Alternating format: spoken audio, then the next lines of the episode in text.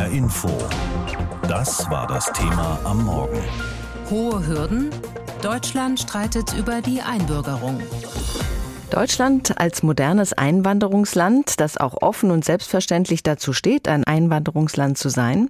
Darum ist es in den letzten Wochen oft gegangen beim Ringen um verschiedene Reformen im Migrationsrecht. Zwei davon wollen wir uns genauer anschauen. Das Fachkräfteeinwanderungsgesetz und das Staatsbürgerschaftsrecht. Fangen wir beim Staatsbürgerschaftsrecht an. Für gut integrierte, in Deutschland lebende Ausländer soll es nach den Plänen der Bundesregierung in Zukunft leichter und schneller gehen, den deutschen Pass zu beantragen beantragen. Das Staatsbürgerschaftsrecht will grundsätzlich eine doppelte Staatsbürgerschaft ermöglichen. Und in Deutschland geborene Kinder ausländischer Eltern sollen automatisch Deutsche werden, wenn ein Elternteil bereits seit fünf Jahren seinen rechtmäßigen gewöhnlichen Aufenthalt in Deutschland hat. Über dieses neue Staatsbürgerschaftsrecht sprechen wir mit Bianca Schwarz, unserer Korrespondentin im ARD Hauptstadtstudio. Bianca, in Deutschland ist eine heiße politische Debatte entbrannt darüber. Vor allem CDU, CSU CSU protestieren zum Teil sehr scharf dagegen. Was sind die Gründe? Also ich fasse mal so ein bisschen zusammen. Bayerns Innenminister Joachim Herrmann von der CSU zum Beispiel, der sieht schlicht keinen Grund, Einbürgerungen zu erleichtern. CDU-Chef Friedrich Merz findet, doppelte Staatsangehörigkeiten sollten nicht der Regelfall, sondern eher der Ausnahmefall sein. Und am schärfsten formuliert hat es CSU-Landesgruppenchef Alexander Dobrindt. Er hat zur Bild-Zeitung gesagt, die deutsche Staatsbürgerschaft, Zitat, zu verramschen, das fördere nicht die Integration. So, wie ist das einzuordnen? Also seit die Union in der Opposition ist, wird sie ja öfter kritisiert für ihren eher populistischen Tonfall, den gerade Alexander Dobrindt auch getroffen hat für mein Gefühl. Es geht ja hier nur darum, die deutsche Staatsbürgerschaft nach fünf statt nach acht Jahren beantragen zu können. Also verramschen, naja. Mhm, aber selbst aus der Ampelregierung kommen Bedenken, also von Seiten der FDP. Was gefällt denen nicht an dem Gesetzentwurf?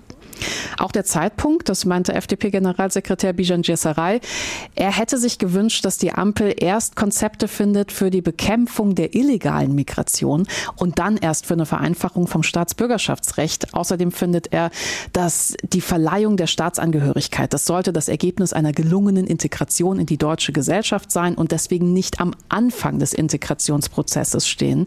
Wobei man da halt auch klar sagen muss, tut sie ja nicht. Es geht um diese fünf Jahre, das ist die gleiche Frist wie zum Beispiel in den USA. Da kann man auch nach fünf Jahren die Staatsbürgerschaft beantragen. Es kommt ja auch Kritik von einer ganz anderen Seite. Das neue Gesetz gehe nicht weit genug. Immer noch werde die alte Blut- und Bodenideologie verfolgt, weil zum Beispiel nicht automatisch Deutsche oder Deutscher ist, wer hier geboren wird. Welche weiteren Verbesserungen werden hier von wem gefordert? Also insbesondere Integrationsforschende halten diese Pläne für längst überfällig. Die meisten europäischen Länder sind da auch viel weiter und das teils schon seit Jahrzehnten. Da geht es oft um zwei Formen, das sogenannte Blut- und Bodenprinzip, das Sie gerade erwähnt haben, und das sogenannte republikanische Staatsbürgerverständnis. Dieses Blut- und Bodenprinzip, das geht davon aus, dass nur diejenigen deutsche Bürger sind, die über ihre Abstammung beweisen können, dass sie Teil des in Anführungszeichen deutschen Volkes sind. Das Blut- und Bodenprinzip ist also eher völkisch geprägt und da finden viele Forschende, dass das einer Demokratie einfach nicht gut zu Gesicht steht. Das republikanische Verständnis, das besagt, dass die Menschen, die in einem Land leben, dort auch alle Rechte haben sollten. Also, dass sie wählen dürfen und arbeiten und eine wirklich realistische Aussicht auf eine Staatsbürgerschaft erhalten. In diesem Fall würde das bedeuten, dass in Deutschland geborene Kinder ausländischer Eltern einfach sofort Deutsche sind.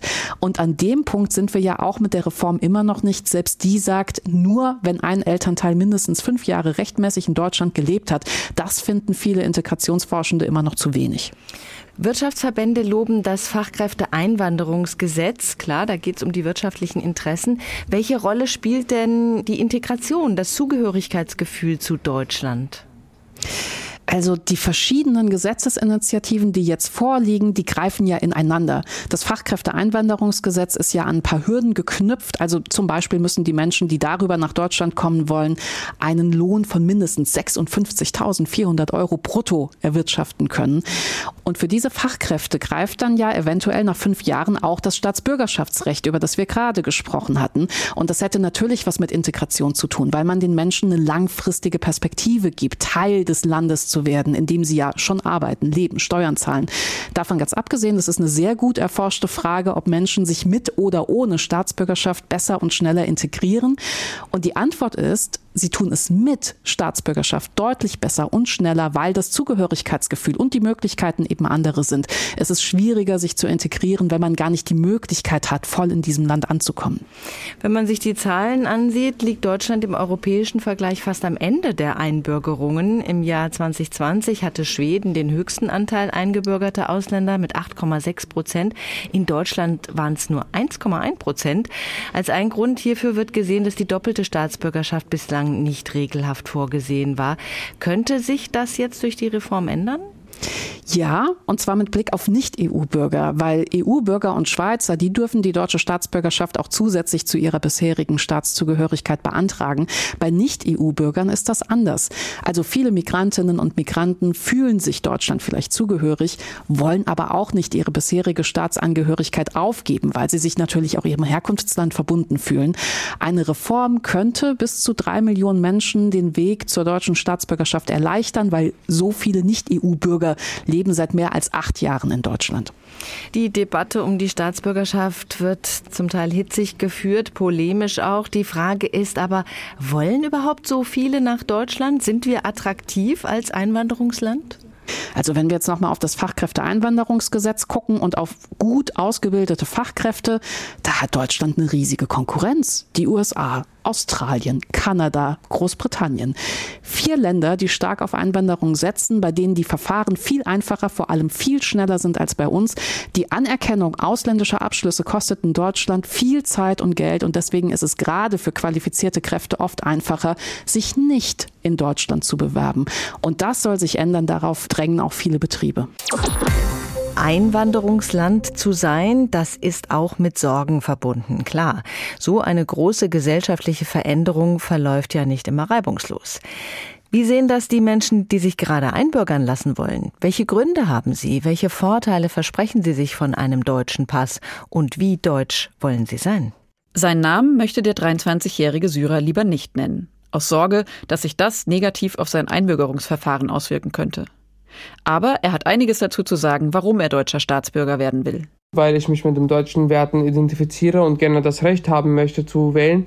Und abgesehen davon möchte ich meine Zukunft in diesem Land aufbauen und die deutsche Staatsbürgerschaft würde mein Leben auf jeden Fall vereinfachen. Denn er hat die Erfahrung gemacht, dass es ohne deutschen Pass schwierig ist, zum Beispiel eine Wohnung oder einen Job zu bekommen. Auch einen Kredit kriege er als Nicht-Deutscher eher nicht. Aber das Wichtigste für den jungen Mann, der 2015 mit seiner Familie aus Syrien geflohen ist, ist etwas anderes. Dass ich das Regime von Al-Assad nicht mehr finanzieren muss, indem ich jede zwei Jahre meinen Pass bei der syrischen Botschaft verlängern muss. Denn dafür verlangt der syrische Staat viel Geld, das letztlich in die Taschen des Diktators fließt. Als der junge Syrer nach Deutschland kam, sprach er kein Wort Deutsch. Inzwischen studiert er und arbeitet nebenher viel, um seinen Lebensunterhalt zu verdienen. Trotzdem gestaltet sich der Einbürgerungsprozess kompliziert. Ein Beispiel. Was ich jetzt nicht nachvollziehen konnte, ist, dass ich trotz der allgemeinen Hochschulreife zusätzlich eine B2-Prüfung machen musste und dadurch kam es zu einer Verzögerung von acht Wochen, weil ich so lange auf das Ergebnis warten musste. B2 ist das für die Einbürgerung geforderte Sprachniveau. Es soll beweisen, dass die betreffende Person die deutsche Sprache selbstständig anwenden kann. Abitur in Deutschland gemacht zu haben, reicht dafür offenbar nicht aus. Zusätzlich musste der junge Mann einen Sprachtest für fast 200 Euro machen. Doch die Sprache ist längst nicht die einzige Hürde, auf die Einbürgerungswillige treffen. Das zeigt die Situation dieses 38-jährigen US-Amerikaners. Er hat die doppelte Staatsbürgerschaft beantragt. Das ist enorm wichtig für mich, weil ich habe Familie in den USA. Ich habe auch einen Beruf, die meistens mit Produkten in den USA zu tun hat. Und das gibt mir mehr Möglichkeiten. Und mir wurde dann am Apparat gesagt, dass ich meine Beziehung zu Deutschland überdenken soll. Und das gibt mir so ein Gefühl, dass ich tatsächlich nicht willkommen bin in diesem Land. Auch er will lieber anonym bleiben. Denn sein Antrag wurde zwar erstmal abgelehnt, liegt jetzt aber auf Eis, bis die Entscheidung über eine Reform des Staatsbürgerschaftsrechts gefallen ist. Ihm könnte sie helfen. Die politische Debatte darüber hat ihn allerdings geärgert. Abwertend auch. Ähm, es werden ganz viele sehr falsche Sachen gesagt, dass man in das Sozialsystem einwandert, was gar nicht der Fall ist. Er selbst ist vor neun Jahren zum Studium nach Deutschland gekommen und arbeitet heute in der Technologiebranche. Er sagt, von den Sozialleistungen, die er mit seinen Steuern seit Jahren mitfinanziere, könne er gar nicht profitieren. Ich hatte zum Beispiel Angst, Arbeitslosengeld 1 zu beziehen, weil äh, ich gehört habe, dass Menschen, die das getan haben, dass die Staatsbürgerschaft verweigert würde. Er hofft, dass sich in Zukunft die Haltung zur Einwanderung grundsätzlich ändert. Ich würde mir ein bisschen mehr faktuelle Debatten hier wünschen und auch, dass man mehr ein bisschen die Mühe gibt, sich offen zu machen, dass, dass Deutschland ein Land will, wo Einwanderer gerne erwünscht wird und nicht geduldet wird zum Beispiel. Das Thema Einbürgerung, das hat in den letzten Jahrzehnten oft die Wellen in der Politik hochschlagen lassen. Besonders stark prallten die Meinungen aufeinander, als 1999 die damalige rot-grüne Koalition unter Kanzler Gerhard Schröder es ermöglichen wollte, dass in Deutschland geborene Kinder, auch wenn beide Eltern nicht Deutsche waren, einen deutschen Pass bekommen. Plus den Pass des Herkunftslandes ihrer Eltern, eine doppelte Staatsbürgerschaft, den Doppelpass.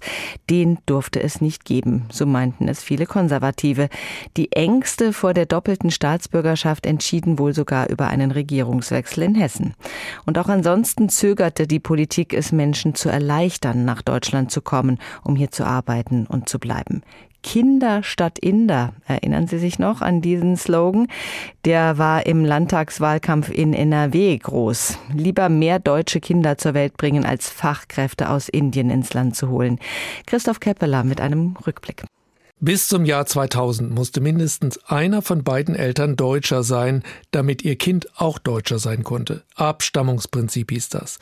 Ab 2000 kam das Geburtsortsprinzip hinzu. Das Kind bekam den deutschen Pass, wenn mindestens ein ausländisches Elternteil seit acht Jahren unbefristet in Deutschland lebte. Den Pass des Landes, aus dem die Eltern stammten, durfte das Kind behalten.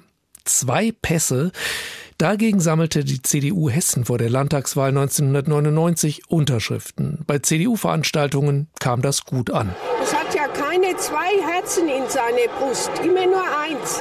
Ich bin stolz, Deutsche zu sein. Es kann nicht angehen, dass die hier die Vorteile von Deutschland mitnehmen, ins Ausland und rücken dann ab.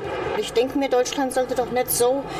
Äh jeden reinlassen. Die Unterzeichner teilten die Meinung der Hessen-CDU, sagte etwa Fuldas CDU-Chef und Landrat Fritz Kramer. Dass die Einführung der doppelten Staatsbürgerschaft der Integration nicht dient, dass sie die Ausländer in eine gespaltene Loyalität treibt und dass sie eine Zuwanderung begünstigt, deren Ausmaß nicht abzuschätzen ist. Umgekehrt fühlten sich damals viele Migranten vor den Kopf gestoßen. Es gab überall erbitterte Diskussionen hier am CDU-Wahlkampfstand in Fulda. Wenn ich mich hier ausbilden lasse, dann bin ich zu Hause Ausländer. Wenn mein Vater morgen Herzinfarkt hat, wenn ich nach Hause will, dann muss ich ja wirklich Visum beantragen. Nach mehreren Morden an türkischstämmigen Menschen in den 90er Jahren dachten manche Migranten auch so. Das ist sowas ähnliches wie Lebensversicherung. Ne? Zweiter Pass, den werden wir nicht mehr hier gebrauchen, schätze ich.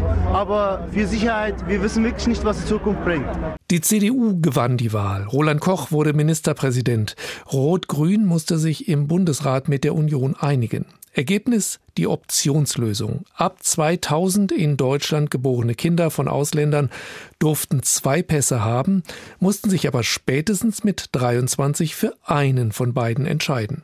Seit 2008 bekamen Jugendliche schon Post vom Ausländeramt. Sie sollten sich entscheiden.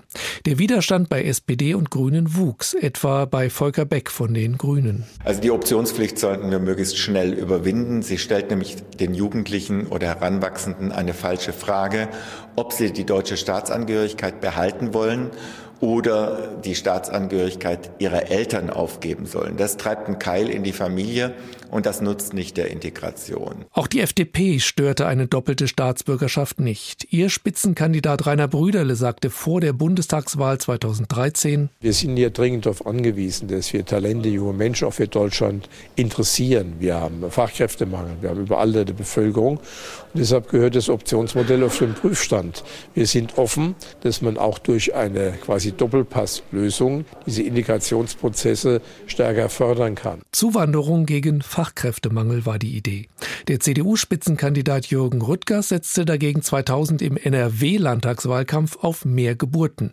Kinder statt Inder. Bundeskanzler Gerhard Schröder, SPD, wollte mit einer sogenannten Green Card hochbezahlte Zuwanderer ins Land locken. Sie entpuppte sich als Flop. Die Große Koalition schaffte 2014 die Optionspflicht ab. Jugendliche, die mindestens acht Jahre in Deutschland verbracht hatten, durften jetzt beide Pässe behalten.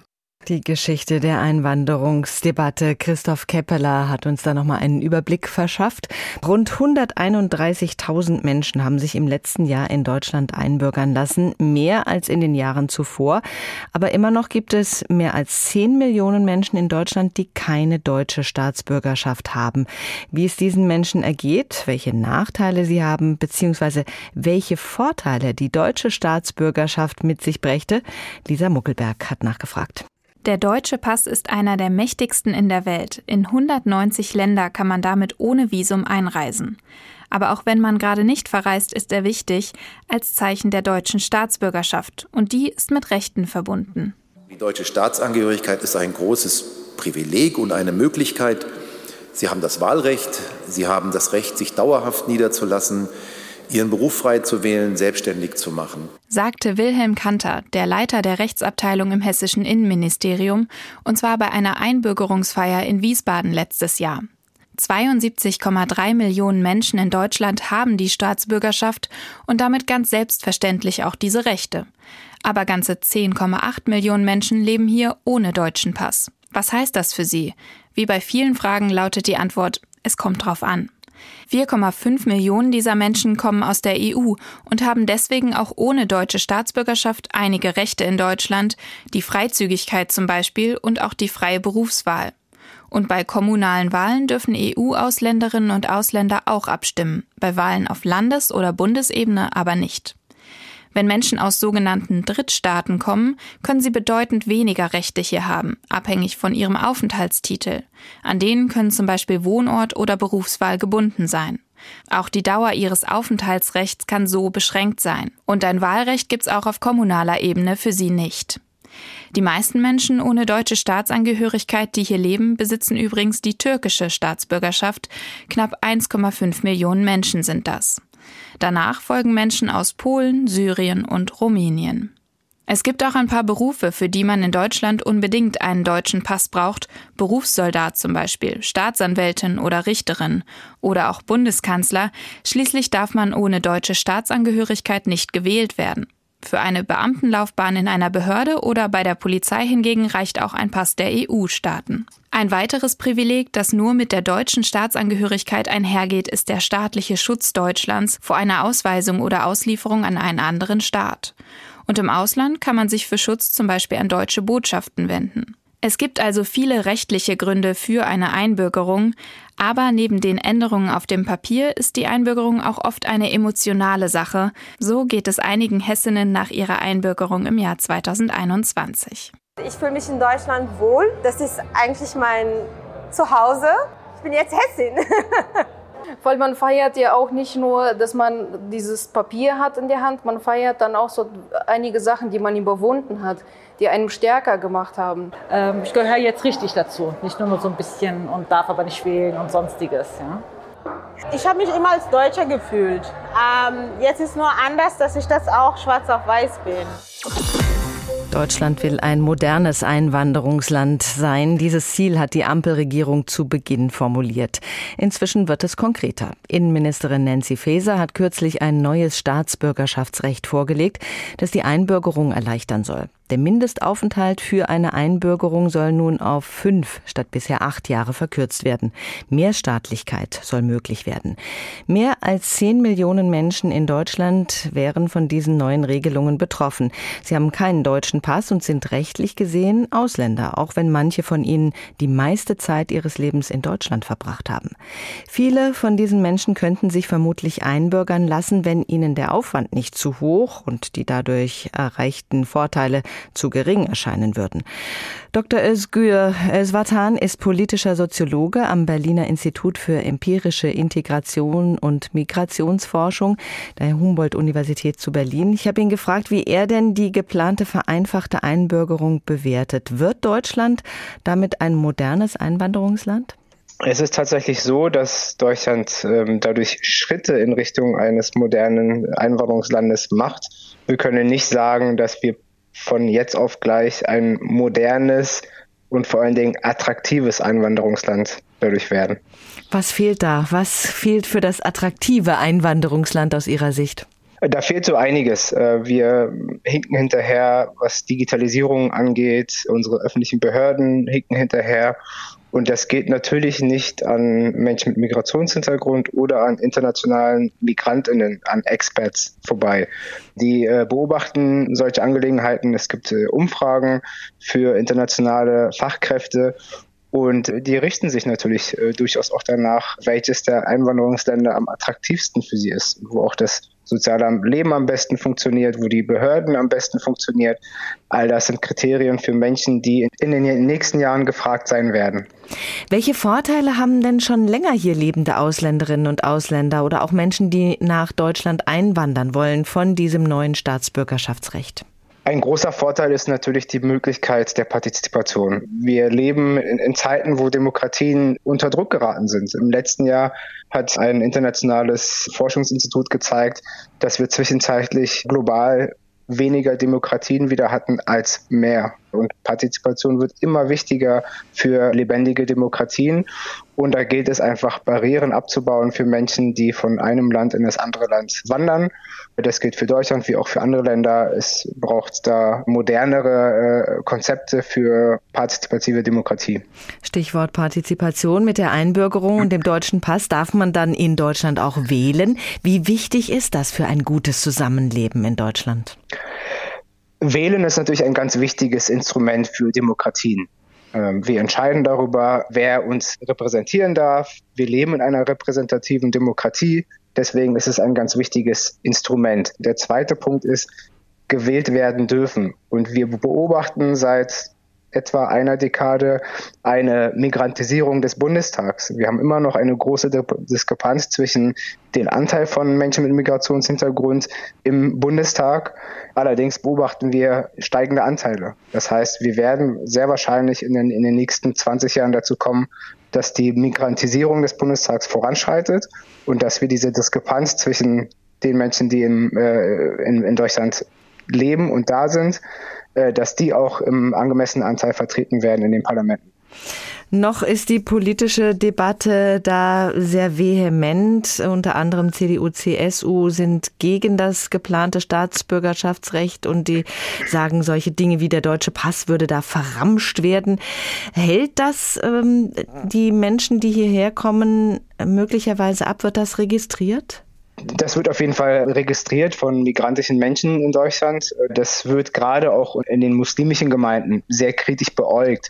Das liegt daran, dass die ganze Geschichte mit den Türkeistämmigen natürlich eine sehr besondere ist und eine Geschichte ist mit vielen wechselseitigen Wunden und Narben. Und deswegen ist es umso wichtiger, dass wir solche Signale minimieren. Für die Unionsparteien ist das natürlich eine schmale Gratwanderung zwischen der Anerkennung, dass wir eine Einwanderungsgesellschaft sind, dass wir in die Zukunft schauen müssen, gleichzeitig aber auch äh, ja, konservative Narrative noch mittragen zu können. Und diese schmale Gratwanderung, da befindet sich die, befinden sich die Unionsparteien in einer äh, sehr schwierigen Konstellation momentan, weil wir auch wissen, das ist auch eine demografische Realität, dass 40 Prozent der unter 20-Jährigen einen Migrationshintergrund haben in Deutschland. HR Info. Das Thema. Wer es hört, hat mehr zu sagen.